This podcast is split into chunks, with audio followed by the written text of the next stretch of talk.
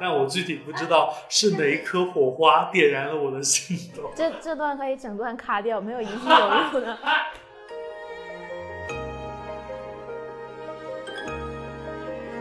我晚自习的时候喜欢丢纸条，你知道吗？然后每次都让我旁边那个女生传，然后传了很久很久。然后有一天，那个女生问我说：“你们俩怎么还不在一起？”我妈妈都问 你们俩为什么还不在一起了，天天让我传纸条。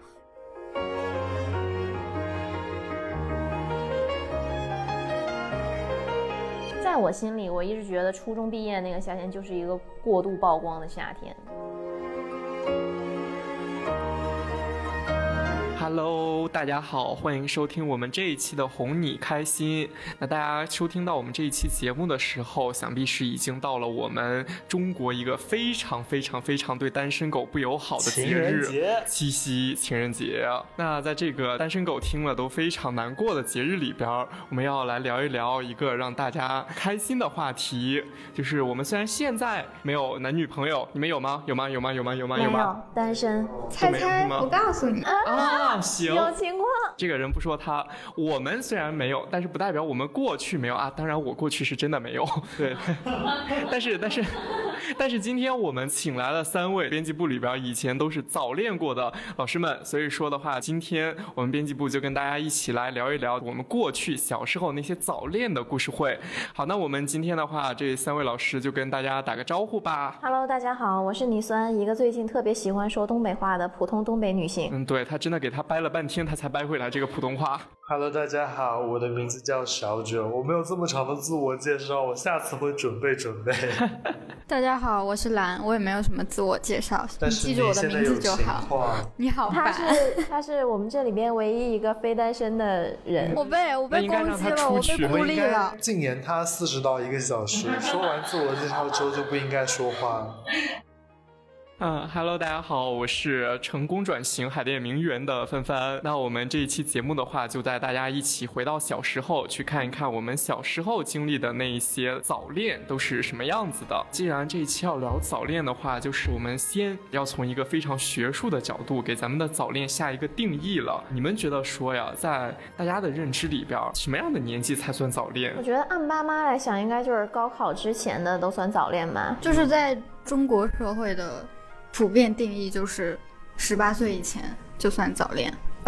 从小被灌输这样的思想，所以我的认知里就是十八岁之前。小九呢？我觉得应该不会有人觉得上了大学之后谈恋爱也算早恋吧。如果真的有这样的家长，也蛮夸张。会有，我跟你讲，保守的河南大地上就会有这样的场面出现。就是我有朋友，他真的上了大学之后，他的爸妈还觉得说，哎，你不要早恋。然后呢，他一毕业就是跟他说，哎，你怎么还不结婚生子？就这种特别割裂的认知。去哪里给他分配一个？那所以其实大家的这个认识还蛮统一的呀。基本上应该我们小时候都听过一句话，就是你现在一定一定不能早恋。你想谈恋爱的话，等到你上大学之后的话，想怎么谈。怎么谈，我们就不管你了，是吧？是不是爸妈都说过？对。那我们其实早恋的话，也大概就是大学之前十八岁的那个样子。呃，我不是哈。啊，行行行行行，我们说的是早恋的这个定义啦。OK，那你们这些人都比较特殊，就只有我是一个纯洁且保守的河南人。行行行行行行，既然我们这一期聊早恋的话，你们三位都是有过早恋经验的，我们现在就挨个先爆料一下，你们都早恋过几次？来，真心话大冒险啊！真心话啊！谁不说真心话的话，今年的年假扣完，呃，月前减半啊！我的年假已经用完了，我可以不说真心话。思考，感觉他数不过来。他已经开始刚刚拿着那个手开始扳指头了。不是，就是有的你其实你现在按现在的定义来算，不能算谈恋爱啊，就是可能两个人互相有情愫，然后有。那那我觉得那种你就别算，你就算你自己真的认为。就是小学小学的时候，我在班上有很多的女朋友，大家都是我的女朋友。就是中央空调你不能算。你那个是中央空调，你从小就乱搞，这个人真的是给我们节目注入一些不良风气。不过小学的时候确实是嘛，就是大家真的就是很轻易的成为男女朋友。就比如说，我今天给你买了一块五的臭豆腐，你就我就跟你在一起。所以那是你们小学哈，我们这边不这样哈。所以所以就是郑重来说的话，我们就是说那种正式的确认过关系的，你们谈过几段？我觉得如果是早恋正式确立男女关系那种，可能是三次。就哇其他的那种，有的可能中间拉拉扯扯那种我没算，但是这种中间有故事有情节，我那那想算上，我我我不想算，我想算，你给大家算一下。我我十以内加减法不太好。行，小兰呢？兰姐呢？三次你。们怎么都一样呢？你们是小学一段，初中一段，高中一段，稳定吗？初中一段，高中两段。哇哇哦，高好厉中三年，害短短的青春里边，你能谈上两段，你真的牛。好厉害哦！他可以谈两段。你？呢？我高中没有谈，初中谈了一段，小学那些就不算。嗯，其实也可以算，但就不算了。你们那个跟我们这个定义属实不太一样，不太能理解是不是你们那边一种风土人情哈？对对对，我觉得是我们那边的风土人情。但小学确实有一个爸妈都知道的那种，就是小女朋友。就是我妈甚至说过这个女生不好，因为觉得那个女生的皮肤太黑了。说对，就是就是确实会会就是男女朋友相称。那时候但确实蛮有半家家那性像。就是你们那个早恋的话，最早最早一次都是从什么时候开始的呀？那是一个没被我刚才算进去的经历，这是几岁那？就是你也是半家家嘛。但没有，那个时候是认类似有点像认真在谈恋爱的，就是小学可能四五年级，然后他后来我们也不算分手，就是总之他后来还跟我一个关系特别好的女生谈恋爱了，就是类你可以理解成你不尴尬吗？不尴尬，就发到豆瓣里，就是我跟我的闺蜜好上了，不是我的，对，发到豆瓣里就是我的前男友跟我的闺蜜好上了，类似哇这种。哦，我觉得这是一个豆瓣会爆的一个题。但是也没有什么，因为我也跟他的哥们儿好上了。你们这个是 可以 当年晋升 贴吧神帖的那种地步，我是会一直追下去的。对，就是 Gossip Girl 在中国，嗯还是小学生版。你是四五年级起的吗？兰姐刚刚我说是初十，三岁，就初一。是吧十三岁啊，十三岁那也是一个非常年轻的，还没青春期吧？那时候有女生的青春期是不是五六年级就开始了？来的早一些是吗？是的，啊，就就那时候已经有一种对男女感情的认知了。是的。哦，小九呢？就是你刚刚说你那个不受待见的女朋友，不受待见的女朋友是小学四年级，认真的话初二。认真是指什么呢？不知道，如果你们把小学生的恋爱不算作早恋的话，那就不算。认真的话是初中、初二。哎，那这么说的话，其实咱们刚刚也有一个点儿，我觉得现在我们必须得先掰扯清楚。你看，就是咱们对早恋规定了一个年龄段，但是我们没规定早恋的这个内容，还有这个形式上什么样它才算早恋？到底是那种小打小闹送一个东西就在一块儿了，那就算早恋，还是说怎么样子男女之间要有一个什么样的仪式之后，我们才算哎真正的成为了男女朋友？你们觉得呢？就你们的经验来看，我反正就是这个定义是跟恋爱的定义是一样的，嗯就是双方会很明确的有一段对白，然后就是确定我们是男女朋友的关系了之后，然后这才算早恋的开始。那我第一段早恋其实开始开始的不明不白，所以我也没有把它算进去。我觉得是肯定你们俩要明确是彼此男女朋友的关系，然后同时你们身边的人，比如你的朋友、你的社交圈子是知道这件事情的，然后你们会有比较密集而且频繁的互动，然后等到你可能再长大了，会有一些亲密行为，比如拉手啊什么这些之类的，大概这样吧。其实跟现在的恋爱对还是挺接近的。可是我小学的时候也拉手啊，对，小学的时候也会。我觉得区别会是小学的时候大家就更像扮家家，大家就不会太去探讨谈恋爱要在一起多久，或去想以后的事情。哎，这样说好说吗？我记得我小学的时候，我们班经常会搞那种婚礼现场，要么就是对对对，就是那种就是扮过家家的。对，就随便选一个男生，选一个女生，然后手拉手在班上走一圈，然后你们小学也太开放了吧？对这我印象特别深刻。我们小学的时候经常搞这种事情。有一种像是说，你小学的时候你还没有独立思考，就就会有一种像是以前的犯罪和 就是成年了之后的犯罪会是不一样的犯罪。我只能说我是一个保守的东北女人。那我们东北跟河南一起保守了，我们两个呃在一块儿了。哎，所以我们呃就就这儿的话，也就是牵扯到了另外一个问题，什么问题呢？就是既然我们现在提到恋爱的话，就是觉得这是一个非常正式、非常应该崇高的一件事儿。那我们小学的时候，就是什么时候建立起来对恋爱的这样一种认知？你们最早的时候是从哪儿获得？哎，就是说，哎，这样的话可能是男女他们是成为男男女朋友了，我们是在一块谈恋爱的呢？这种认知你们是从哪儿获得的呢？就非常想知道小学生的这种情感启蒙是从哪儿来的。我觉得大部分应该都是来源于影视剧跟书籍吧，一定是这样的。比如什么少女杂志《天使街几十几号我记得我小学看过一本很有名的言情小说，叫《麻雀要革命》，》，对，是不是那？时候好火的。时这是我们代的眼泪。下一期的 下一期的主题，下一期的主题。嗯，确实主要是那个，但我现在一想，我回想不起来了，就是我当时怎么有我们在谈恋爱或者什么类似这种状况。嗯，但我觉得我们小学生当时已经很早熟了，言情小说都已经是从小学生的时候就已经开始看了，四五六年级就肯定已经在看言情小说哎，。所以就是你们看到了那些《麻雀要革命》也好了，《泡沫之夏》也好了，还有我们那时候奇奇怪怪的台偶、微笑百事达了什么这一些，你们看到他们里边的那些恋爱情节，会想模仿吗？会带入女主角的角色吗？觉得说哇，我也想有一个这样的帅会，我觉得很会，哪怕现在都会。所以有小就是小时候那种，呃，就是三观还没有成熟的时候更加会了。嗯，小时候就是潜移默化的，你自己没有这个概念，但你会嗯不自觉的可能向那个方向发展吧。我觉得。那就是这一些台偶，还有就是这一些言情小说，有没有影响你们第一次恋爱呢？或者说你们恋爱时候的一些经历呢？笑死！我记得我当时那小学的时候，如果那个也算，小学时候因为看了一个叫《恶魔之吻》这个言情小说，就对吧？就看了那个小说之后，跟自己的那个半家家是女朋友发短信，一定要加上颜文字，就是因为《恶魔之吻》小说里超多颜文字，一句话一个颜文字那种，所以就发短信的时候会加很多很多颜文字，就真大家当时就疯狂按那个九键的那个老式的诺基亚手机，然后发言文字。这。小学时候就有手机了，那是我小学的时候还坐出租车上学，富有的富有的浙江男人，富有的浙江我小学时候给那个小男朋友发短信，还是偷偷用我姥姥、我姥爷的手机发，发完之后还要那个时候也是诺基亚嘛，发完之后还要去那个发件箱里清空，不留一丝痕迹那种，然后偷偷放进去，最后一句要一定要加什么？这是最后一条，不要回了，我把手机放回去了。姥姥姥爷没发现这个月的话费特别高吗？没发现，就是你不能特别频繁的发，主要是在后来我也有了自己的手机啦。啊，好，有钱，也是一个有钱的东北女人。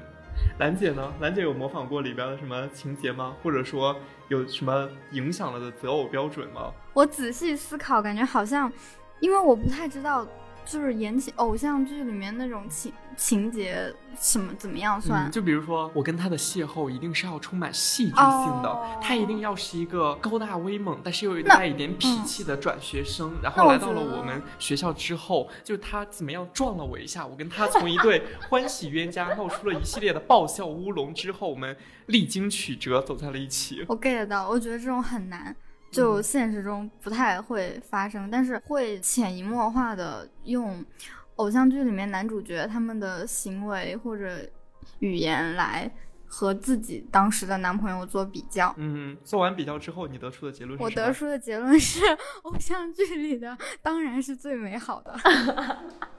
我在想，我小时候就是我小学的时候喜欢一个人原因特别简单，就是因为他学习好，或者因为这个人跑得特别快。我记得有一次特别荒谬，就是我当时的同桌是一个长得挺帅的男生，但是他学习不太好。然后有一次运动会，他跑了第一，我就感觉有点喜欢他。结果 你也太随便了吧？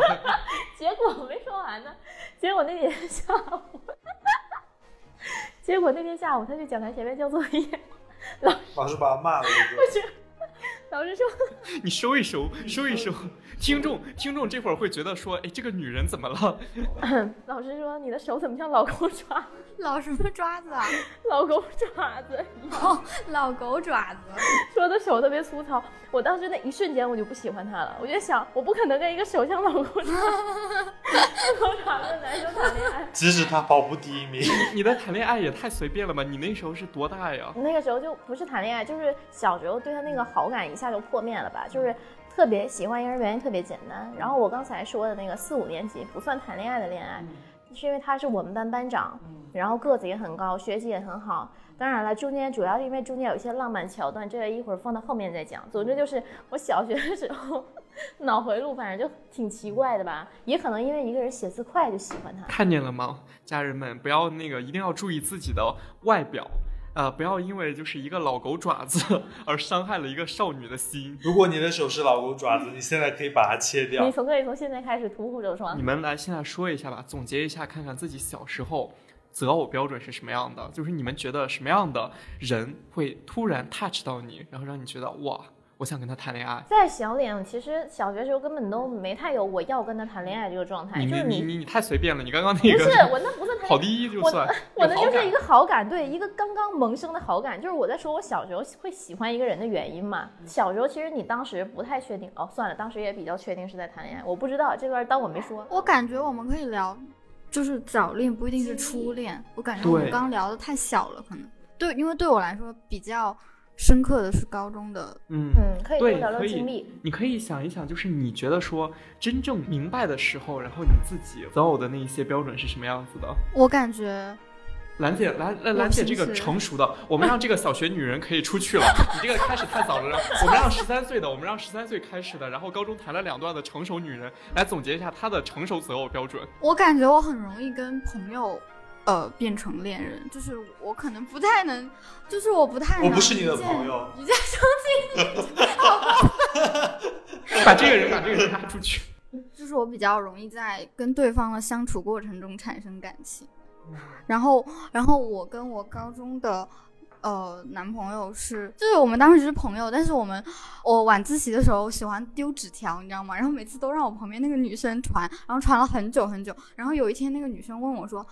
你们俩怎么还不在一起？我妈妈都问你们俩为什么还不在一起了，天天让我传纸条。然后我当时听到这个问题之后，我都愣住了。但我那个时候非常确定，就是他只是我的朋友。然后我是后来有一天晚上也是传纸条，他突然丢了一张纸条来给我表白，然后我当时整个人都震惊了。然后呃思考了一晚上之后，然后第二天回答了他。哇哦，这就是很浪漫，而且很常，也不是常见，就是那种高中的时候，很高中很对那种传传纸条的。嗯，很高中很清纯，就是那种很偶像剧，十八岁的天空，就是女主演，你就是下一个白百合、王珞丹，还有什么？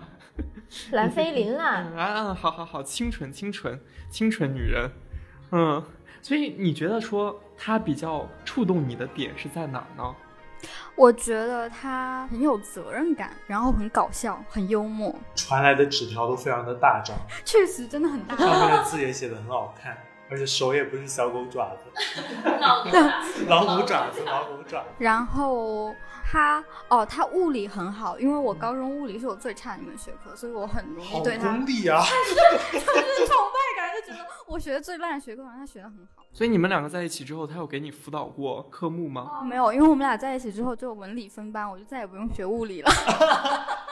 上帝为你打开了一扇门，对给你，所以这就是你为什么跟他分手，然后又找了一个文科没有班的。不是，就是他之前是文科班的，就是我跟他在一起是高一下学快结束，然后升高二的时候，然后我跟他在一起了两年多，就是一直到高中毕业，我长到这么大都没有谈过一段两年多的。那也是我，最长的一段。我一年都没到哦。既然我们就是聊到兰姐这个唯一的成熟的女人，而且还是就是我们这儿现在还唯一有对象的人，我们来聊一聊说你自己现在你觉得自己的择偶标准发生变化了吗？有发生过，是什么样子上面的变化？就是我我以前是觉得不太相信一见钟情嘛，哎，这但是这又聊到我大学的感情了，但那不算早恋了吧？那不是了，对，哦、我觉得就是只能说中间会有一些波动，但是到目前为止，可能还是会像之前那样，就是觉得他这个人长得好看，就是我需要跟他接触，就是接触之后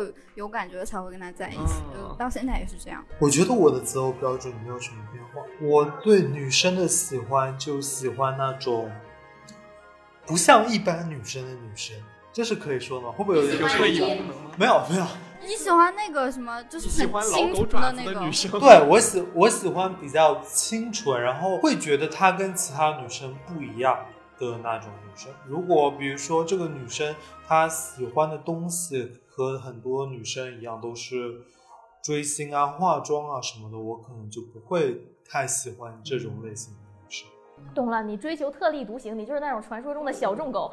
对对对，我这对我就喜欢民谣音乐的女生，我喜欢。现在你看现在说说唱我了，我就不喜欢说唱女那生。完了完了，这是不是有点政治不正确了？一会儿一会儿大家记住啊，去他微博下边攻击他，不要骂到本编辑部上来。对，但确实就是会喜欢那种，是你会觉得他气质跟其他人不一样，会很容易对他产生深刻印象的女生。嗯，明白。酸姐呢？你从以前一个懵懂无知的，人家跑第一都能对人家产生好感的人，现在来说择偶标准有更具体了吗？有酸姐跟我说，她喜欢没有头发的男人。我原来不是这么说的。我我的择偶标准，我现在一想啊，就小时候很不明确，但到现在我复盘，就是发现。我看男人的眼光一向不怎么样，而且我一般都喜欢那种有一点坏的男生，就是不喜欢那种好人。你俩可以组合出道了，你俩都是特立独行。但是没有啊，他那个特立独行不会伤害到他，但你如果找一个就是怎么讲不是那么好的人，你就很容易自己受到伤害呀，对吧？到时候吃亏的是你自己。我咋觉得你的经历可以拍一部《红蜘蛛》出来了啊？那倒不至于，不要和陌生人说话二。那那不至于，那不至于。不知道，反正就是一直以来对好人这个品种就不是特别来电。嗯，你说的那种坏是哪一种坏呢？怎么讲？就是可能现在大家会用的那个词叫什么“渣男”，差不多是这种吧。当然，渣男一般都要他肯定是有很多优点了，比如说他恋爱体验很好。渣男不都是会把自己包装的很？对，比如说他很会哄人这种，然后你就可能就是你容易掉进那个情绪价值的陷阱里。嗯，没啥。你也甘之如饴。嗯，还行吧，就是一边在心里骂他，一边觉得，哎，还行，确实不错。然后再就是喜欢长得好看的。嗯。好，果然大家都是视觉动物。我觉得最主要还是长得好看。我最主要的是有钱。你这个现实的浙江男人。对，我是现实。好好好，大家有钱的记得后台去私信一下啊，在我们听众中如果有有钱的，记得私信一下这个人。直接直接支付宝先转账，证明你很有钱，然后再来私信。会员制有个门槛哈。对对。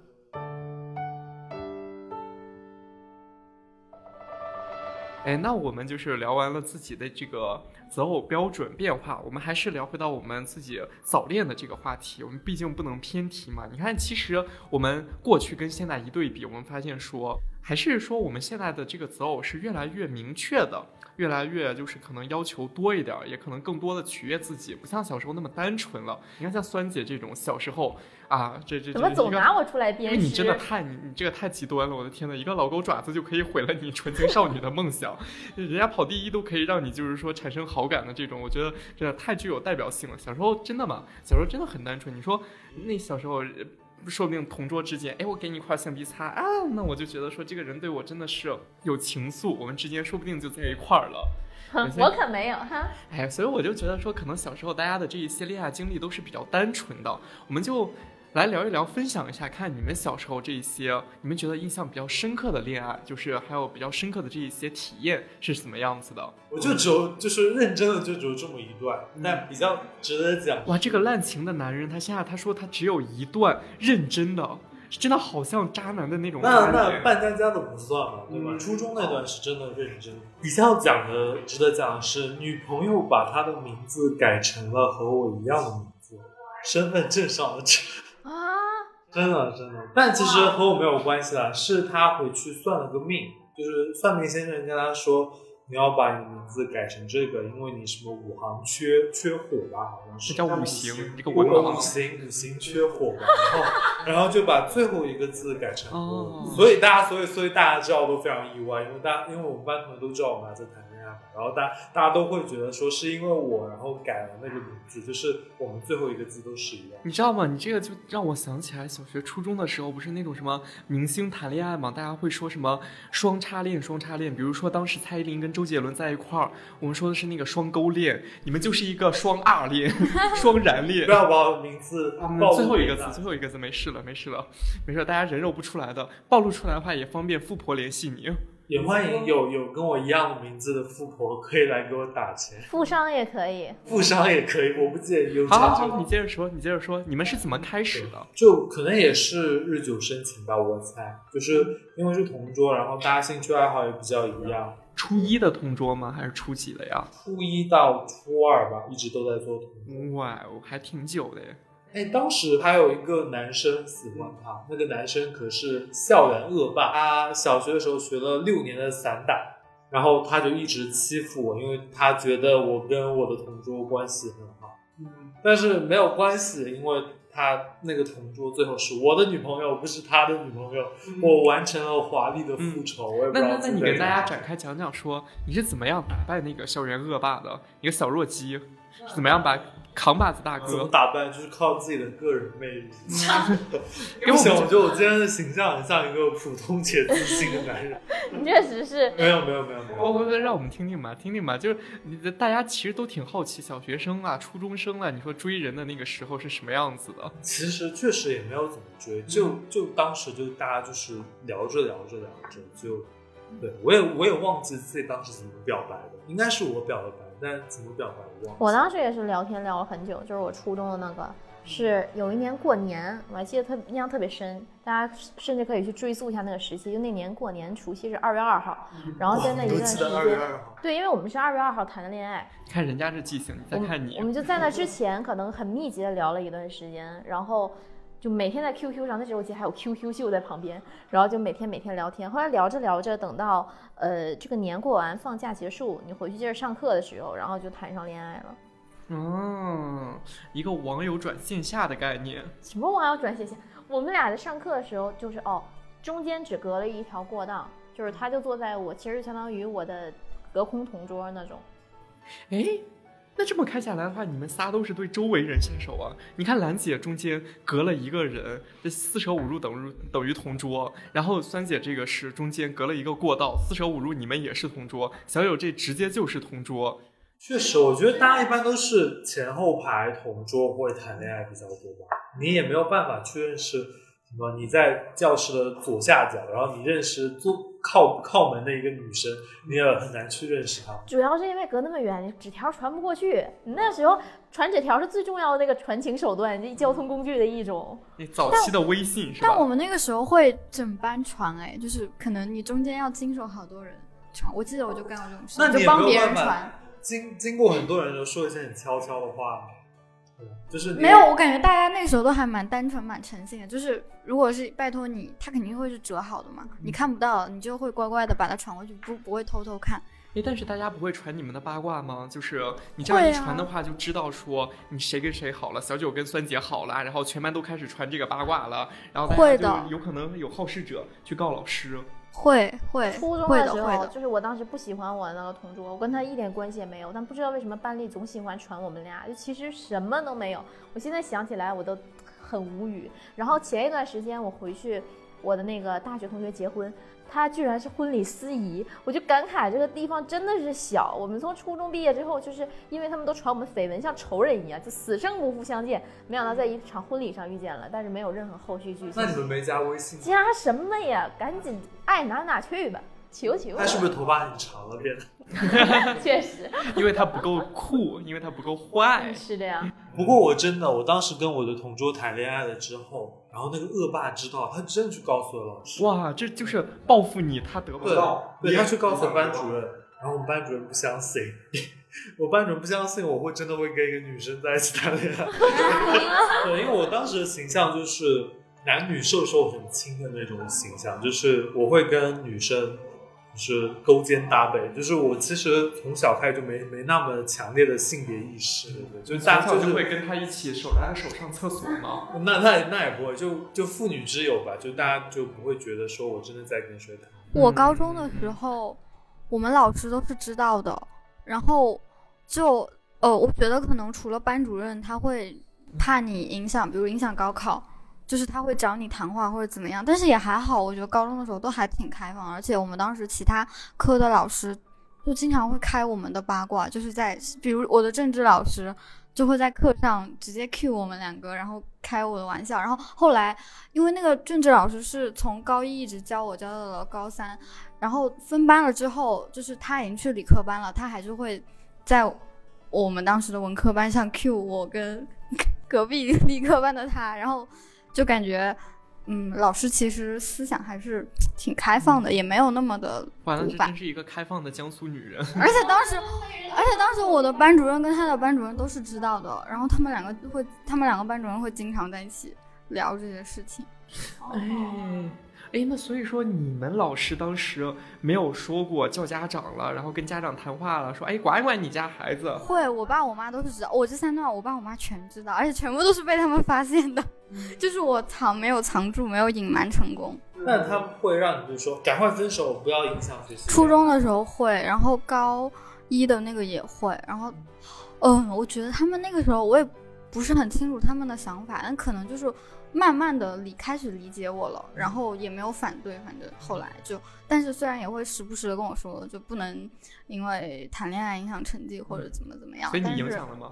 我没有没有影响吧，我的成绩没有什么很大的浮动。嗯，看见没，这就是一个好的典型。谁说早恋就是洪水猛兽的？成绩没有很大的浮动，只一直都是倒数。不要扎心啊！不要扎心啊！确实，因为当时我在文科，就是我们学校文科最好的班，然后那个里面全部都是成绩很好的，所以我就会经常会排到倒数必。自揭老底了，你不必顺着他讲了。真的好好啊！我就是被老师各种打骂，也不算。我谈恋爱刚就是当时那段恋爱刚谈没多久，有一天我们正在传纸条，就被那个老师进来就给拿走拿走了。拿走之后，在一次家长会上点名说我，就讲到我的时候，他会说啊，你你你家长会结束之后带着家长过来，你自己干了什么，你自己心里清楚啊。你那点事儿我就不给你搬到台面上说了，嗯就是当着所有同学跟家长的面这么说。然后我还记得当时是我姥姥去开家长会，因为我妈那天没时间，她说你怎么了？我说呃，可能是我数学考试没考好吧，就是非常蹩脚的谎言。嗯然后我姥说等会儿再跟你研究，然后他们就去嘀嘀咕咕说了一堆。然后我们班主任就把这些事情都跟都跟我姥姥说了。回家之后，我妈就非常生气，因为她对我的教育就是，如果你敢早恋，我就打断你的腿。但是嗯，现在确实也还没瘸，但就嗯遭遭受了一段像地狱般的非人的时时光。就是我们俩谈恋爱是属于总会被发现，比如就在放学了，我们俩一起坐公交车，从公交车上下来的一刻，语文老师骑着自行车从我面前经过，就这种只有在电视剧里才会见到的桥段，真的发生在你身上，很荒唐。还有一次是我在我妈明令禁止我跟她再有继续有来往的时候，我跟她拉着手在大街上走，跟我妈迎面 笑死！迎面就是撞见了，然后我妈没看见我，就是我们几乎是肩膀你妈是不是回去还跟你说，哎，我今天在街上看见有一个长得跟你可像的人了？我妈，我妈其实，我妈只会评价，就是这个这个女生适不适合做女朋友，就像说肤色太黑的不适合。她对我初中谈的就没什么说法，嗯，嗯，因为她知道她想管也管不住我。但我的老师就是不相信我会谈恋爱嘛。说真的，我跟我的那个同桌，我其实我会跟其他所有的女生搂搂抱抱，但我不会跟她搂搂抱抱。这个人好贱呐！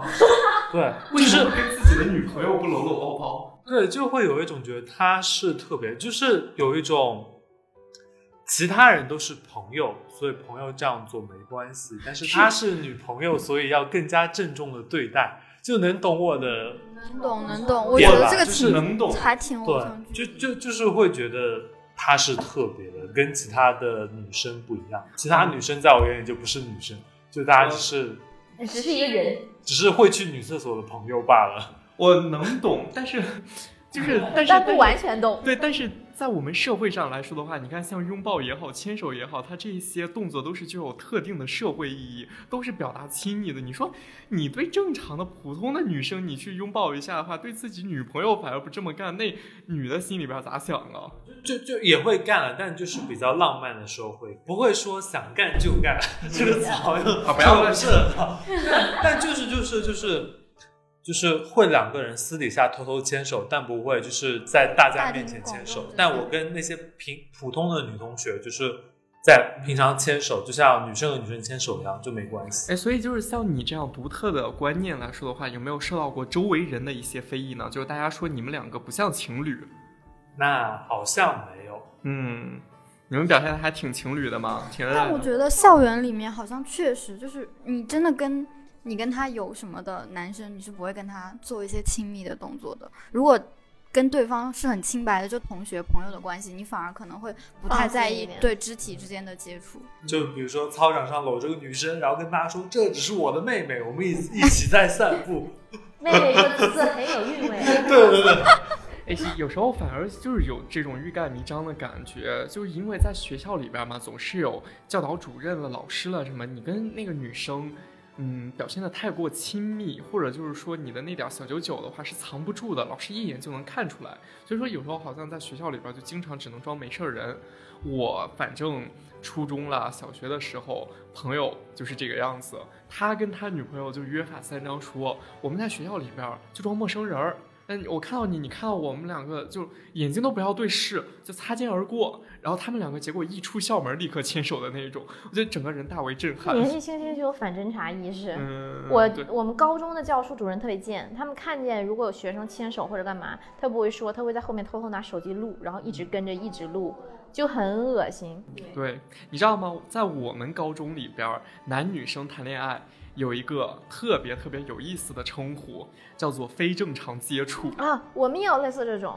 我们当时明文规定，男女生不得以兄妹相称，这是我高中时候的一条规定。然后甚至还有，因为我们当时已经是集中管理，就是那种住宿嘛，他就会说，在食堂男生跟女生不能坐在一张桌对桌子我们是。一样的，就像现在我们这个这个样子来说的话，在我们高中都是要大家被记上非正常接触的，要扣分的。好变态啊！不过确实可能是我那边比较开放，那是我开放的浙江男我相信大家听到这里也能感觉出来。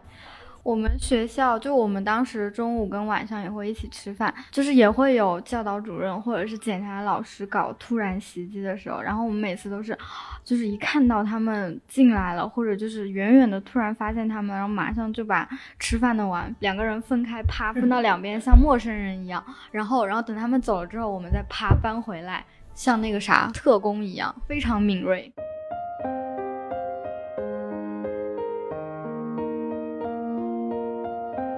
哎，那我们说了这么多，就是你们恋爱过程中遇到的这些挫折困难，我们来谈一谈恋爱中的那些小甜事儿吧。就是你们在早恋的这个过程中的话，有没有经历过什么你们觉得说特别浪漫、特别难以忘怀的一些时刻呢？现在想的有点忘了，我现在想那段只能想起来痛苦的回忆。我刚才想起来还有一段是啊，这其实说起来也挺浪漫，就是那一段是不是又是要普法剧时刻了？啊、差不多差不多。那那个时候是我们俩放学之后会偷偷溜到我们那边有一个类似像寺庙一样的地方，然后在它后面有一个胡同，不是有特别多的人在那里经过。我们有时候就是会放学之后去那约会。一个非常尴尬的是，我们俩有一次在那接吻，然后正好有一个家长带着一个小学生路过，哇，然后有把舌头伸出来，当然有了。我们是一个健康的这，就是非常值得探讨。你 你这是什么？这个人太八卦了。你是什么？我我我我当时就没就没有，就是蜻蜓点水。啊你才是那个开放的东北人。什么？不，我觉得上学接吻拉手是很正常的行为，感情到了它自然而然就会发生。对呀我觉得它不分年龄。没有啊，就是接吻是自然而然，但湿吻就不是啊。哈，那不然是什么？我们俩约定一下吗？哎，那那那我们先插入一下，那我们先插入一下，就是我本来是想把这些成人话题往后放一放的，循序渐进的，你们非要把这个劲爆的话题往前提，那我们就先来说一说你们都是什么时候就是做出了这些比较出格的事儿的，这出格吗？我觉得你的定义不对，我觉得这不算出格。就是就是比较正式的正式的，因为我觉得说。呃，对于小学生来说吧，或者初中生来说，这个还蛮正式的，就是牵手了、接吻了，可能对对双方来说都是一个挺正式的、需要确认的，大家都是意味着一个很有仪式感的事儿。我是初二，初二啊，嗯，初二接吻。在什么情况下发生的呢？是有一次我们在晚自习的时候，在教室里其实在考试，然后他去洗手间，然后我就也去洗手间，但是男生洗手间跟女洗手间是分开的啊，中间隔着一个大大的那个肯定分开的吗？墙，中间隔着一个那种大大的就一个小广场，然后我们就在那儿，那个地方正好是监控照不到的地方。老师在里面监考，同学在里面答题，呃，然后我溜出来，他看见我，我们就在那，他亲了我一下，然后就回去了，接着答，然后我也过一会儿回去接着考试，就装作没有这件事情，但当时心在砰接砰跳吻，吗？还是对，就是亲了一下，蜻蜓点水的那种？对对，哇哦，那时候是什么感受呢？那时候就很慌张，而且你会回家之后很长时间都在想这些事情，就是你坐在写字台前，把书本翻开，笔放在那儿，然后一动不动，开始在那想，然后就我靠，我靠，好开心啊！这种，孙姐居然还有这么纯情的时候。我是一个保守的东北女人，就是我觉得亲亲过后都是会有回忆的，因为那是种很奇妙的体验，所以你会不自觉的去回味。对啊，难道你没有亲亲过吗？保守的河南女人，嗯，这个不是我的专场了，这个交给你们了。然后让我们来这个开放的江苏女人说一说她的经历。我觉得我时而开放，时而保守吧。我的初吻是在初二，有一天我们是干嘛要去填啊？就是哦，就是放学了，放学了之后想多待一会儿，然后我们俩就去天台了。你这个比他过分呢，你这个比他开放了。你看人家他小学开始谈，结果到初中的时候他才亲上，你这初中谈第一段你就亲上了。我觉得还好，我觉得天台是一个很校园、很浪漫的地方。然后哦，我们俩就是一开始坐在那儿聊天，然后聊着聊着，然后就波波了是。聊什么呢？会聊着聊着就开始波波了。就是什么都聊，就是就是就是嗯一些细枝末节的小事儿，就是今天干嘛了，然后今天有什么好玩的事儿，就是就其实主要就是想两个人在一块儿多待一会儿，然后那个氛围到了就、哦，很小说吧？我感觉我现在脑子里边已经夕阳西下，一对少年少女，然后他们在学校的天台上聊着人生，聊着理想，聊着今天晚饭准备吃啥，结果突然 我也有一个类似的这种，当时是不好意思，另外一个人换人了。我没有资格说自己是保守的呃东北女人。他在那个送我回家的路上，然后就送到了一个我们差不多要分开的路口，因为不能送到离家太近，怕被家长看到。我又背着书包在那站站着，他说：“那我走啦。”我说：“嗯。”然后就飞快，他他当时初中就一米八二了，然后我那时候就一米六，介绍给我，哦 不是，然后他就弯腰飞快亲了我一下，然后背着书包转头就跑。我当时就那个两只手捏着那个书包肩带儿就愣在那儿，然后回头看，然后他就一边跑一边回头这种挥手跟我打招呼。就真的非常浪漫，然后当时还有亲啊亲歪了，还亲的就是在嘴角的地方，还没有完全亲在嘴唇上，所以就觉得更激动。对，然后就我就心跳的快吗？瞬间我八十迈就。真的是，嗯，我在想，我可能这辈子除了蹦极，没有心跳那么快过。哎，那这次距离你初吻有多久呢？半年你看，半年这个女人就换男人了。记不住了，就是一年要去两次海澜之家，去一次换一个，去一次换一个。呃，那小九呢？你跟大家讲讲你那个蜻蜓点水的初吻，就是我现在只记得蜻蜓点水过，但不记得是在什么时候。你怎么也跟酸姐一样 PTSD 了？没有，就觉得因为因为它不是我的初吻嘛，我的初吻是小学的时候给了一个很莫名其妙的人，但所以我不是很想讲。我小学的初吻给了给了谁？我小学初吻给了我一个同学的表哥。啊，这这这这这轱辘掐了，这这。这这跟这个太好笑了，对吧？嗯但但浪漫的情节也是有的，就是可能跟大家不太一样，我们就是比较文艺文艺情文艺情侣你们就是一对柏拉图，你别讲了。对对对，是柏拉图文艺情侣的感觉，就是他当时准备两个小本子，然后我们每天在这个小本子上写东西，然后这不是日本两周之，后会交换那个这不是。日本那种什么情侣日记交换日记对对对的概念。对对，然后我的日记就写的比较敷衍吧，然后可是他就会在上面写很多很多。我那个时候也会，就是每天晚上会交换一张写满了想对对方说的话的一张纸。你怪不得你考倒数第一。我没有，我没有，不要诽谤我，从来没有考过倒数第一。人家只是倒数，但不是倒数第一。倒数第一写的纸条比你多，他可能每天写一本，所以他是倒数第一。哎，那所以你女朋友都会在上面写啥呢？会画画，然后会写一些我也忘记，但一些日常的事儿。因为当时我们会收手机嘛，就是一些可能你平常 QQ 聊天上周末会发的一些内容，嗯平常没法发，就会写的那个印。象深的都有什么？跟大家分享一下。太久远了，我只能想起来的时候心头一暖，但我具体不知道是哪一颗火花点燃了我的心头。这这段可以整段卡掉，没有一句有用的。这个这个人，这个人真的又一会儿，你赶紧去再写一篇一个中学生的什么一个青春男生的日常性抑郁。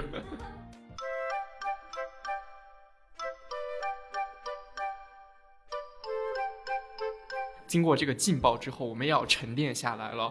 我们来说一说，就是你们觉得说，你跟他恋爱过程中有哪些比较就是觉得甜的一些时刻？有一件事情，我让我觉得他还挺有责任感。是有一次放学了，然后我你先说清是哪一段儿呃，就是刚才背书包跑的那个人，啊？书包男孩儿，嗯，就是他，就是我初三到高一的这一段，当时是放学了，我们俩在教室里接吻，我不知道我们俩怎么想的，就是站这在个这个这个女人怎么天天在接吻呢？你站在过道里接吻。这个时候，我们班主任进来了，因为我们班主任办公室就在我们教室的隔壁。本来其实他不用进来，他是进来放教棍，他就把教棍咣当往讲台上一摔，转身走了。我当时吓得魂飞魄散，因为那个时候是也是我家里极力打压，我那天就非常慌张。然后在那前一天，呃，我听我妈说，我爸喝多了，在家非要给刀开刃。对，就是大概意思说要去找这个男生算账。就其实当时什么也没干，我只是跟他谈个恋爱而已。可能爸爸就会，爸爸就会觉得，哎呀，怎么能就是什么，就大概类似这这种吧，不能有人跟我女儿早恋这样。然后他还告诉了我们学校的一个小混混，是这样，这个小混混的爸爸跟我爸爸是朋友，然后他又跟这个也不算小混混嘛，就学习不怎么好、吊儿郎当的那种男生，跟他说让他看着我，不能在学校里跟这个男生一起出现之类的，出现就要向他汇报。我那天非常慌张，然后我就把手机关机，有点在离家出走，就是偶像剧桥段来了。因为那时候我觉得我废了，他肯定会告诉我家长，我一个人在街上走了很久。我当时那个小男朋友就陪陪我一起，就坐在可能随便坐在哪里等着，也不知道在等什么。然后过一段时间，中间他就一直在安慰我嘛，说没事，你把手机开机，你这样不开机，大家都会很着急。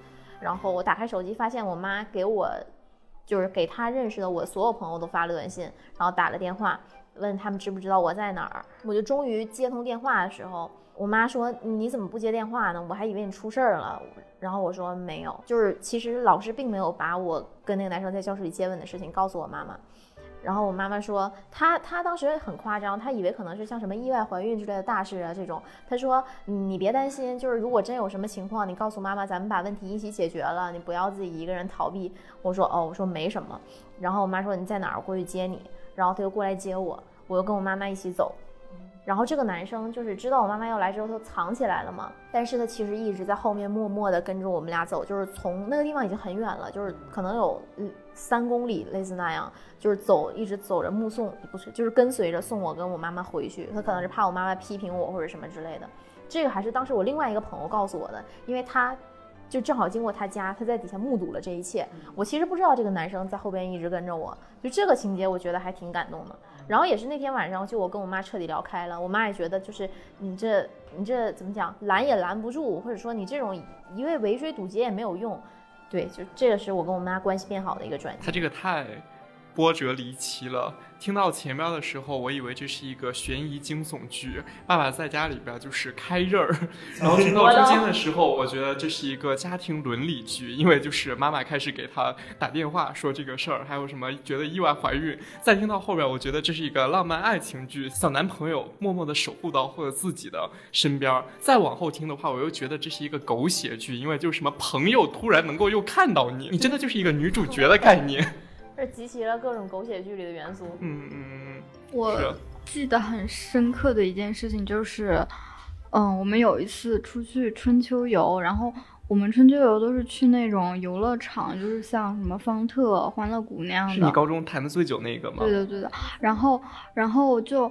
我们那个时候都是自己自由分组，然后我跟他在一组，然后还有另外几个好朋友，就可能一组七八个人。就我们当时在那个游乐园里面拍了一张照片，那张照片就一直存在我的 iPad 里面。然后有一天被我妈看到了，她当时就盯着那张照片看了很久，然后随便问了我几句，就是可能会问那些人都是谁啊什么的。哦，然后那张照片就是哦，我跟他隔了很久，因为有一点为了避嫌，然后我跟他中间隔了好多个人，然后我。妈当时看到这张照片之后，就后来也没怎么说。然后她知道我跟她的关系之后，就有一天她就跟我说，她当时一眼就看出来，觉得我们俩可能是情侣关系。然后我就觉得还挺。奇妙的，就是好像我跟他之间可能确实有什么磁场，或者是那种氛围，让别人一眼就即使隔了很很远，然后别人也一眼就能看出来。哦，好好啊，都已经被发现了，你那个时候不是大难临头了，你还会觉得浪漫？会有命中注定的感觉吧？如果别人一眼都能看出来，怎么人家都那么甜蜜？小九呢？你有再想起来一些其他的什么浪漫的小事儿吗？不要说废话。我我觉得没有。没有，好，跳过下一段。踢出去吗？踢出这一期的嘉宾。那那如果要说有的话，那就是大家一起听许嵩的歌，然后一起一起比赛背许嵩的歌词，这是浪漫的事儿吗？这因为他是许嵩的非常忠实的粉丝。你们两个是还有一些烦恼。对。你那时候是不是还会给他唱《玫瑰花的葬礼》了？那得给他唱《你若化成风，我幻化成雨》。是你们两个去 KTV 一起唱吗？没有没有，就是平常。平常就在一块儿，就是会有那种言情剧里边，就是一个 M P 三，然后一个耳机，你一只我一只。这种我有有，那那这当然都有啊。这种还有吗？就是你们一块儿听歌之外，就或者围绕听歌这件事儿。没，没事儿，他没有，我有。嗯，你咋那么？我以为我以为他还要跟他的女朋友一块儿去上浙江卫视的本土节目，我要记歌词。错，我们一起去参加了《中国好声音》。就是当时暑假，就是还是跟刚才那个男朋友一起，我们俩就经常在，就相当于翘课，就中间是我们俩一起报了一个初升高的补课班，然后我们俩一起打算逃课，想骗当时的学费，然后结果被发现了。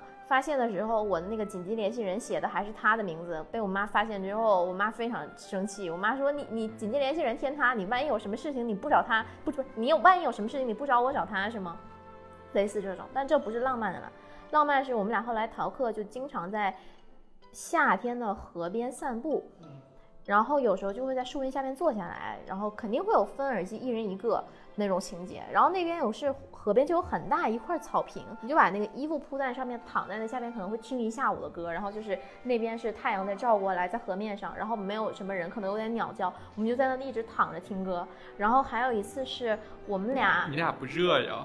蚊子叮的不痒啊？对，就真的很偶像剧。还有一次是我们俩一起把《我只在乎你》这首我们俩的合唱录录了下来，然后把它设成了手机铃声。哦，我的天哪，好有仪式感。对，就这种时候觉得还挺好的啊！我的妈耶，真的是好单纯、好清纯的青春呢。是吧？你刚才还说我是个什么那个啥，我就是一个保守的东北女人。你真的是一个矛盾体。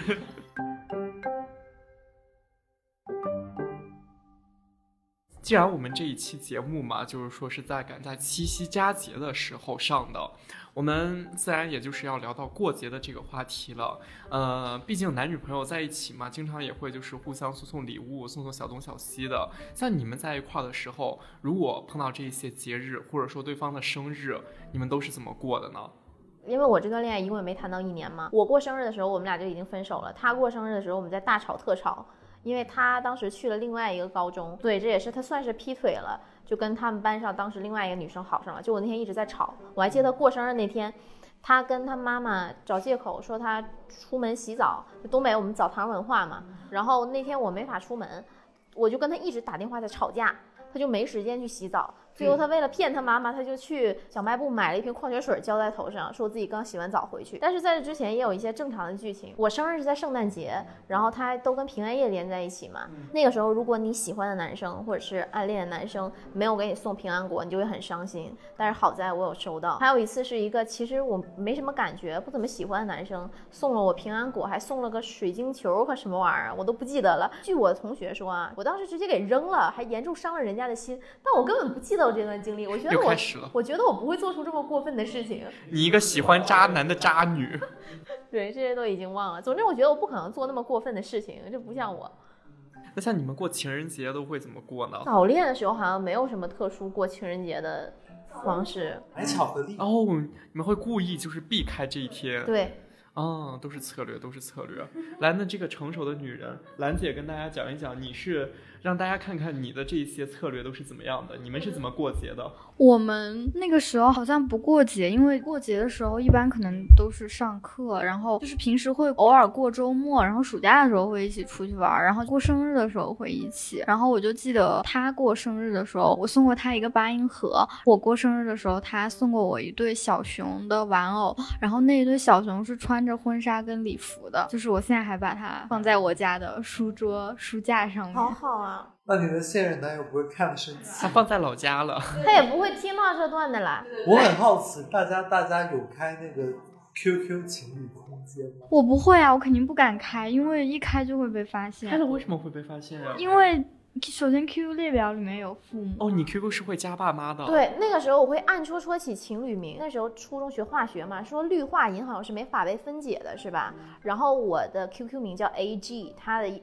QQ 名叫 CL，我的天呐！对，像我那种就是完全自己起的嘛。然后那时候会经常在空间互相留言，我记得就每天留言板上都会有。你们留言板会开放吗？就还是自己看？会，我那个时候我会不定期的把所有留言板上的东西都清空。跟他就是属于你可能每天早上睡醒的时候，你看到他给你在留言板上给你留了新的消息，比如什么早安晚安之类的，就会很开心。啊！但那时候 QQ 空间对爸妈已经屏蔽了。但在留言板留早安晚安，其实是想证明给大家看有人在这留吧，要不然私私聊说早安晚安，其实对，那时候其实也是满足一种虚荣心，我觉得。然后对，而且那时候还经常有互相替挂 QQ 的那种环节嘛，就特别搞笑。他回家之后，他妈管他玩电脑就管得非常严，就经常我帮他挂 QQ。然后我还记得有一次帮他挂完之后，就经常别人会有来问跟他说话，他说你就告诉他们不是本人，我就给他们回不是本人。然后第二天他自己上线发了一个那个 QQ 说说说，哈哈，昨天我对象给我挂的 Q。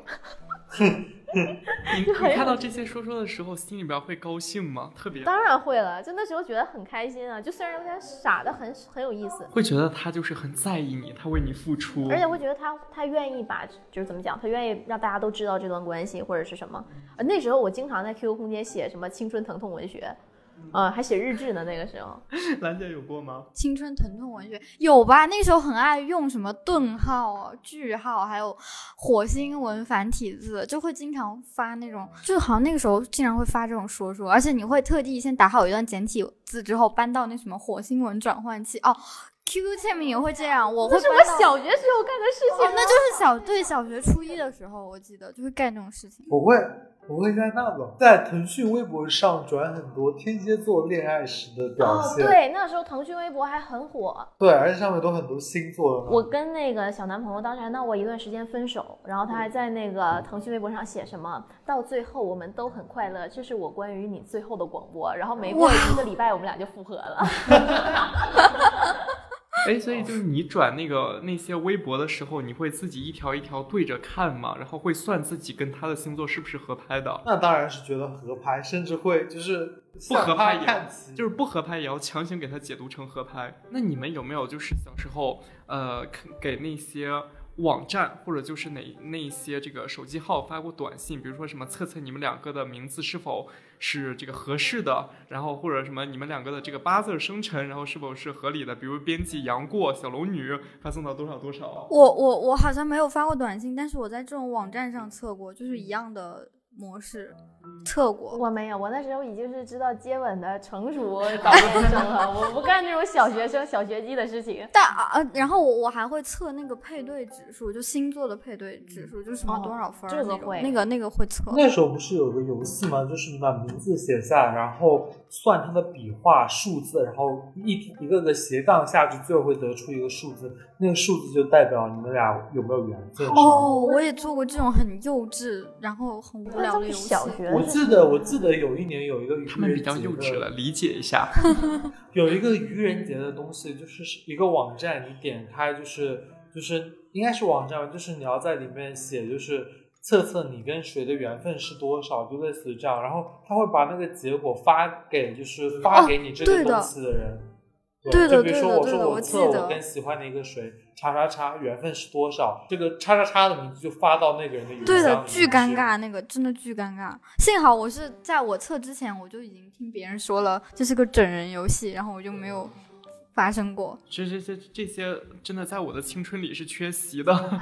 你的青春都在干嘛？学习是吗？学习的，要不你以为这个这个叫什么热爱学习的河南女人是怎么考上大学的呢？勤劳勤劳的河南女人。是我小学的那个女生，就是。过家家社，她初中退学了，嗯，你知道为什么？因为她让两个学校男生为她打架，然后天哪，这很像就是初一的情节。我初一的时候，不是我，不是发生在我身上，但是我身边感觉也发生过这种事情。对，然后好像就有人受伤，有人残了吧，然后就所以那个女生就被退学。是那个女生挑起的吗？说你们谁打赢了，谁就能得到我。我也不知道具体是什么。哇哦，那你真的是你没有坚持到最后，要不然的话，有可能现在我们就看不到你了。我身边也有这种，就是你们基本能在偶像剧里见到的所有桥段，就是我身边都有人发生过，我都听说过，或者是像刚才那样发生在我身上。就是我觉得得树立正确的观念，就是这个，我觉得是性教育方面。对。这个跟早恋，早恋本身来说的话，它还是很美好的，因为它其实就是我们对感情的一种想象嘛，也是我们自己切身体会之后的一种经历。哎，所以就是你们这些都是早恋过的人，像你们，呃，还有刚刚咱们说嘛，看到身边的这些人，他们有这样的经历，你们有给周围的人带来什么样的影响吗？就是你们的这些感情经历，对。就比如说像兰姐这种，就是很模范的这一种，然后可能让人觉得说哇，爱情真美好，感情真伟大。然后像酸姐这种的话，可能就是司法剧的科普。我，我像小九这种的话，可能就是让人觉得说这个人没啥意思哈、提早的知道了什么叫做柏拉图。我在想，我好像没有给身边什么人带来过影响，但是我觉得我的早恋经历给我自己影响非常大。就像我刚才说的那个男生劈腿，就是在当时我十四五岁，给我非常大的那个心理压力跟伤害。那那段时间我真的过得非常非常痛苦，就大概可能有消极了一年的时间走不出来。但在那之后，就是我谈恋爱很难再给我那么大伤害了。就我觉得他已经帮我建立了一个对，就是你对这个恋爱这个事情，你的感情观其实。我可以这么说，就差不多在十四五岁的时候，我的恋爱感情观已经基本成型，而且比较成熟了。就我对他没有什么特别过分的幻想了。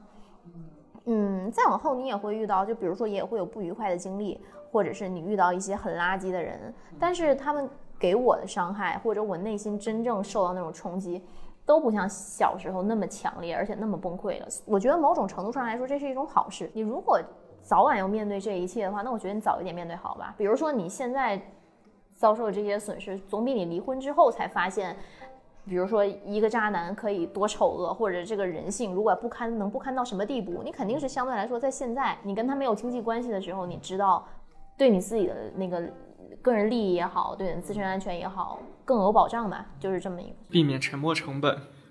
兰姐呢？你觉得说你的经历有给周围的人带来什么影响吗？我觉得我可能也是，嗯，没有，或者我不太清楚对别人的影响，但是也是我觉得对我自己影响比较大，因为我觉得，嗯，可能那个人就很多美好的回忆，他让我感觉到了一个很真实的，然后很真正的爱情是什么样的吧，然后就是呃，会让我觉得爱情很美好，但是。我觉得有一点不好，就是可能就是这段感情太美好了，以至于让我误误以为所有的男生都会是这样。然后在我后来的恋爱中遇到了一些渣男，就是嗯，但是但是我觉得那段感情是我到目前为止我觉得最珍贵，然后也对我来说最重要的感情。你男朋友听到不会气死？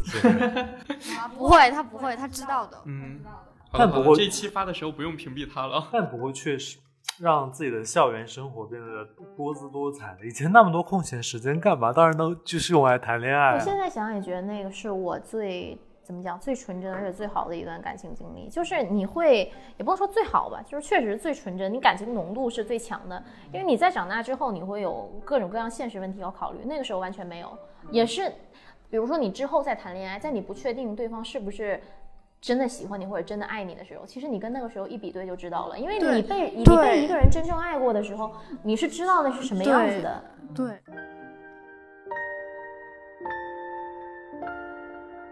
我们刚刚刚说了，就是怎么开始的，中间经历的这些事儿。那我们来说一说沉重的，你们都是怎么分手的？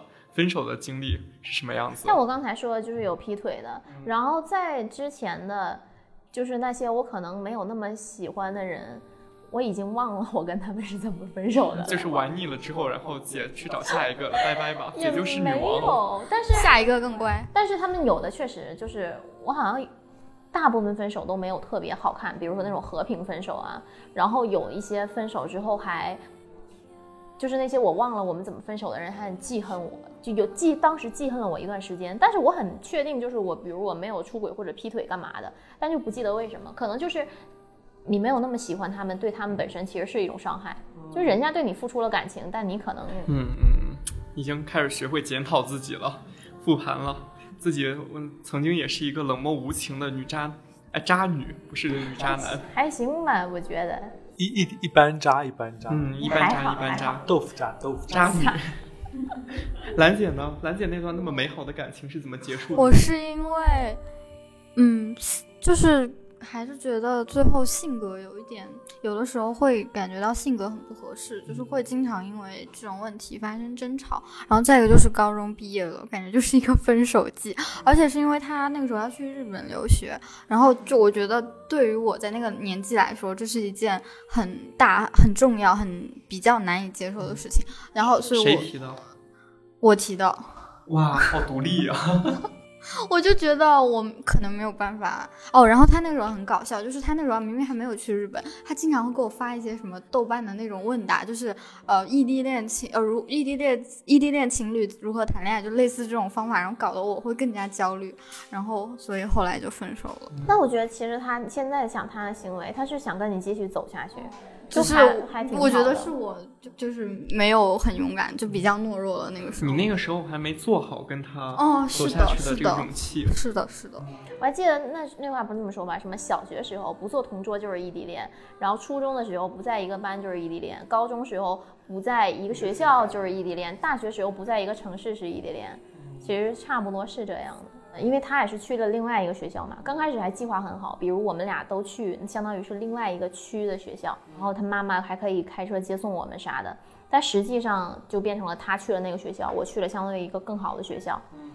然后那个时候其实我妈妈已经知道我们俩谈恋爱了，然后每个周末我还会跟他出去玩儿。嗯，等到上高中时候，我周末出门玩就已经跟我妈说，我说妈，我跟他一起出去。我妈说好。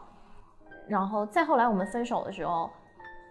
就我不知道怎么跟我妈讲这件事情，我就我也挺回避跟我妈聊感情的，然后就每个周末我还是会照常出门，我跟她说，我说我出去了，因为我每周周末都会跟她一起出去玩，我妈也默认这件事情，但是我也不会找她，我就可能一个人自己自己瞎逛，然后逛够可能几个小时我再回去，就这个状态可能持续了能有几个月，我就是每个下午自己一个人出去，然后回家跟我妈说，哦。我跟她出去玩回来了，然后直到我自己也能够，就稍微把这件事情放下一点之后，后来我妈说，嗯，感觉你最近好像不怎么出去了。我说，哦，我说我们分手了，但是没有说这么直白。他说，我妈说为啥呀？我说就是可能长时间不太联系，呃，没有什么感情了，大概是这样。但他也不知道他的女儿其实经历了怎样的痛苦，嗯，大概是。这样。我觉得酸酸姐说的就是突然让我觉得非常的扎心，就是那你后边的话。你们就是关于感情生活的这一些，有跟父母在交流过吗？再也没有。就是我觉得我跟我妈当时那个状态，虽然我们俩关系很大程度上是因为我早恋这件事情发生了改变，然后也让他就达到了一个质的飞跃，但给我留下一可能算是阴影，就是我之后所有的感情状态，我再也没跟我妈交代过。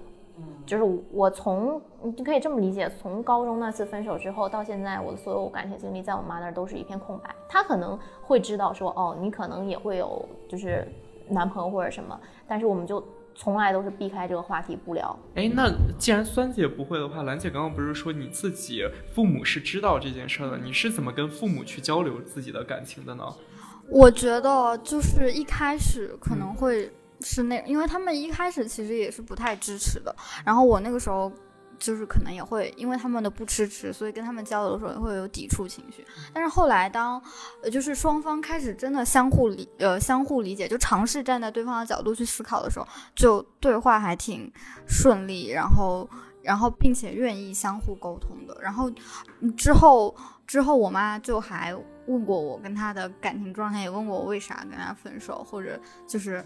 嗯，感觉他好像有一丝丝的惋惜，因为我大学的时候，我妈甚至还问过我他最近怎么样，什么什么，我最近有没有跟他联系之类的。嗯，那所以你现在跟他有联系吗？哦，几乎没有联系，但是好，呃，应该是有，还有微信吧，但是几乎没有联联系。朋友圈看到会点赞吗？不会，就是不会，完全不会，就感觉。呃，如果不不想起来的话，会忘记哦，就会忘记加过他微信这回事情。就就我刚刚甚至是反应了一下，有到底有没有加他微信哦，然后反应过来是有的，因为他平时也不发动态，所以我会可能他就他会看到我的动态吧，但是他从来也不会互动，就点赞评论都不会。嗯，就真的像歌词里面说的，再也不是那个听到就会红着脸躲避的时候了，哭了。嗯，那所以你们现在回想起来自己。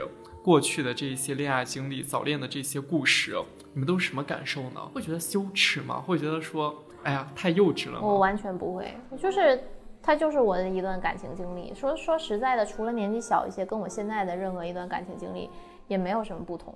不过我倒是觉得，就是可能分手之后，你真的对这个人有重新的认识。就我跟当时的这个前男友，就是已经是十十年前，相当于十年前我们谈的恋爱了。然后在去年。我们重新加上了微信，在那之前，我就是完全放不下对他的那种，你说恨意也好，或者说是那种，呃，负面情绪也好。然后再加回来之后，我们听他说话，我感觉，我靠，我当时为什么会喜欢这样的人？或者说是不，与其这么说，不如说是他怎么这么多年过去了，还是一点长进都没有，会有这种心情。嗯，是会在嫌弃过去的自己吗？不嫌，我不嫌弃过去的自己，我就觉得。为什么这么多年了，你还是停留在那个样子？不过也没什么，就是一段经历而已了。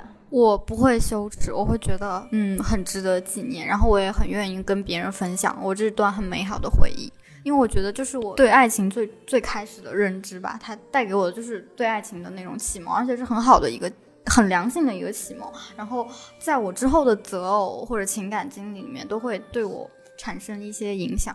嗯，那个男孩教会了我爱，那个女孩教会了我成长。就是就是郭敬明夏至未至的，好像是夏至未至的。啊，是吗？对，是的，是的。啊，真的，我我我无形中也是被影响的人。OK。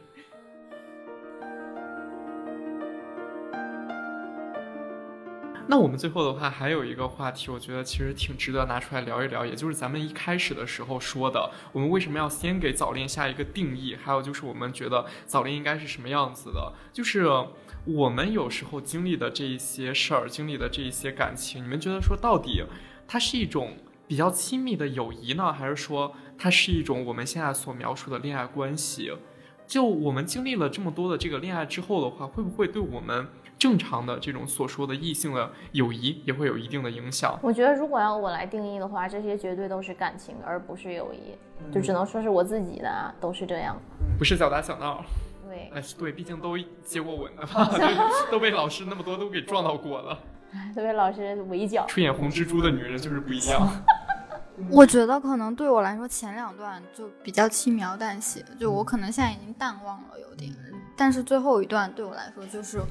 哦，人生经历当中非常重要的一次情感经历，然后那个人也很重要。到现在，他他虽然我跟他分手了，但他对我来说还是一个非常重要的人。那你们觉得说恋爱会影响友谊吗？太会了，就是因为你时间就那么多，你如果成天跟你对象一起玩，你就没有那么多时间跟朋友一起玩。说到这个，其实我有一段还不错的回忆，是初中毕业的时候，我们班级上这些。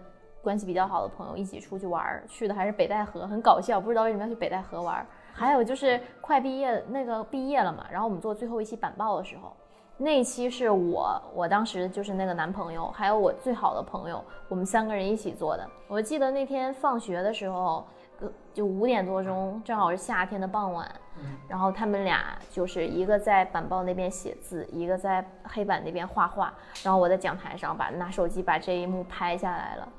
就我这个觉得这个回忆很好，然后那张照片其实有点过曝，在我心里，我一直觉得初中毕业那个夏天就是一个过度曝光的夏天。完了，上了一层滤镜了。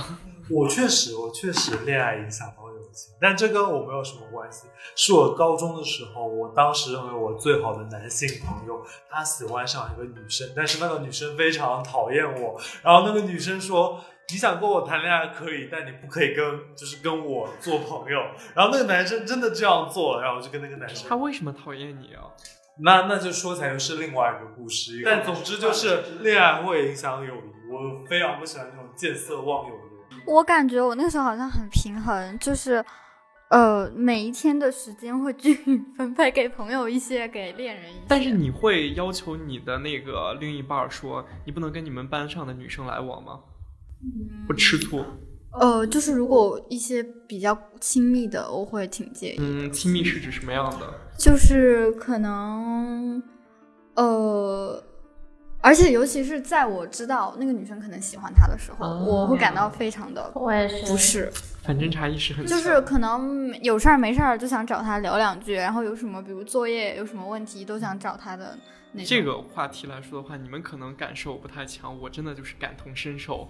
我是我是被影响的那一个，就是我跟小九的那种差不多，因为我从小也是算是有时候妇女之友嘛，跟那个女生的关系比较好。他们有时候谈了恋爱之后，结果对方的男生就很恨我。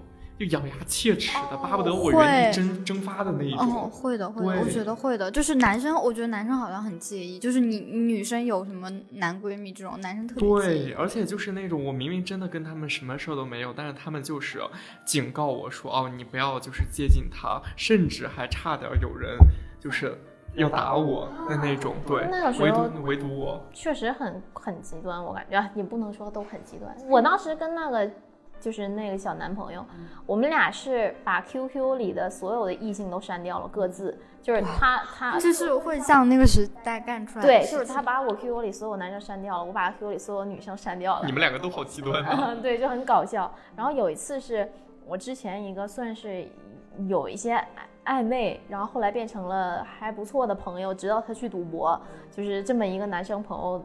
有一次我们还上课的时候，课外补课嘛，就他们俩狭路相逢路过。没有他当时问你一句，为啥当年把我删了？嗯那那也没有，就是我们后来有发短信说，对对对，但真的就这种不信任感，其实有时候也挺，我觉得双方都挺影响吧。一个是影响你自己的感情，会让另一半觉得说，哦，你凭什么这样怀疑我？另一个可能就是会影响我这种人，真的就是非常对斤斤计较，我会影特别特别对这个人的对象好感度降低。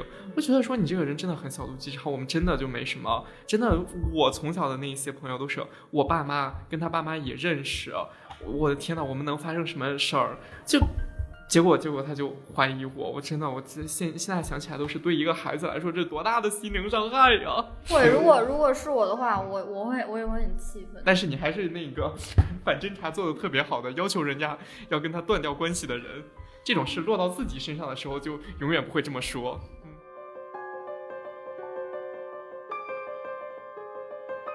最后，我们再聊一个问题吧，就是我们现在都已经是这个年纪了，我们得畅想一下未来。将来说你们自己孩子，如果他们到时候早恋的话，你们是一个什么样的态度？我肯定是就是不会反对的。我觉得他如果是呃已经形成了一个自正确的三观，然后他去选择了某一个男生，我会，而且那个男生就是人品，那如果那个男生人品有问题，那肯定是必须要反对一下，就是得好好的跟他聊一下。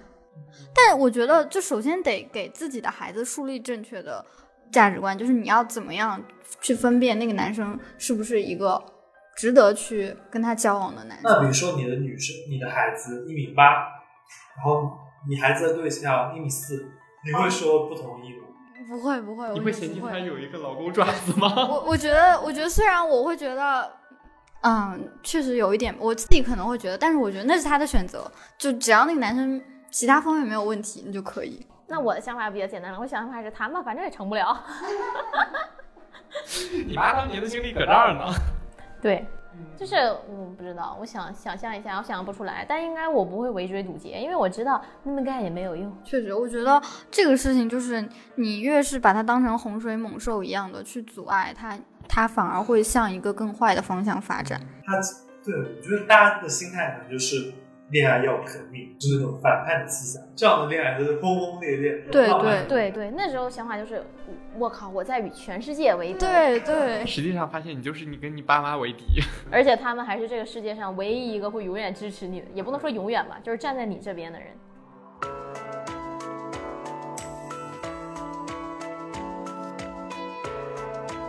好，那这一期差不多的话到这儿也结束了。我们今天其实也聊了蛮多小时候这些奇葩的经历，比如说像我们已经可以串台很多剧的酸姐，然后以及我们模范恋爱带头标兵的 兰姐，以及这个平平淡淡让我们成功的见识了初中柏拉图的 呃小九，呃，以及这个就是真的非常保守，没有经历过 任何恋爱，全程当一个罐头笑声被的。但被朋友的对象 PUA 过，甚至暴力威胁过的。哎，不要讲了，不要讲了，这个真的是人人生人生人生的黑黑点，现在想起来都会那个流泪的那一种。对，其实我们发现来说的话，早恋真的就是我们人生。过程中的话，要经历的一件事儿，即便说你自己没有亲身经历的话，你也能够从你身边的人、身边的这些朋友当中看到很多，它也会给你带来很多的改变。恋爱来说的话，也并不是一个洪水猛兽，也就是像咱们之前讨论的嘛，它其实就算是性教育的一种，更多的应该是我们怎么样去更好的认知它，然后在我们身上经历过的这一些，也其实给咱们现在的恋爱观还有咱们的经历都有着很大的教育作用。我们更应该想的是说，我们怎么样对我们的下一一代有着更好的一个教育，让他们能够更更更加开开心心的成长，而不是说再像我们一样经历这么多曲折离奇的故事。行，那这一期的话，我们差不多也就到这儿。我们有什么想说的，我们等到下一期的时候我们再聊。我们跟大家打一个招呼吧，嗯大家拜拜，大大家再见，祝大家早日早祝大恋。家多谈恋爱。对，多谈恋爱，没事儿就谈恋爱。好多，谈恋爱听起来就是说你一个星期换一个，一个星期谈恋爱谈好恋。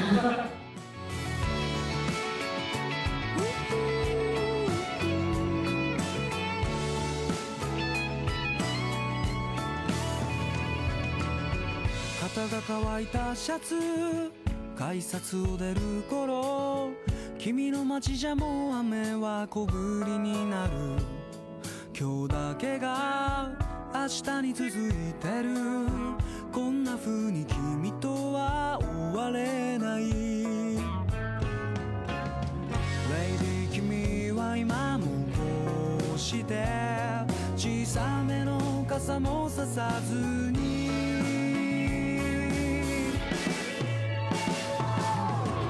土砂降りでも構わないと粒濡れでも構わないとしぶき上げる君が消えてく路地裏では朝が早いから今のうちに君を捕まえ行かない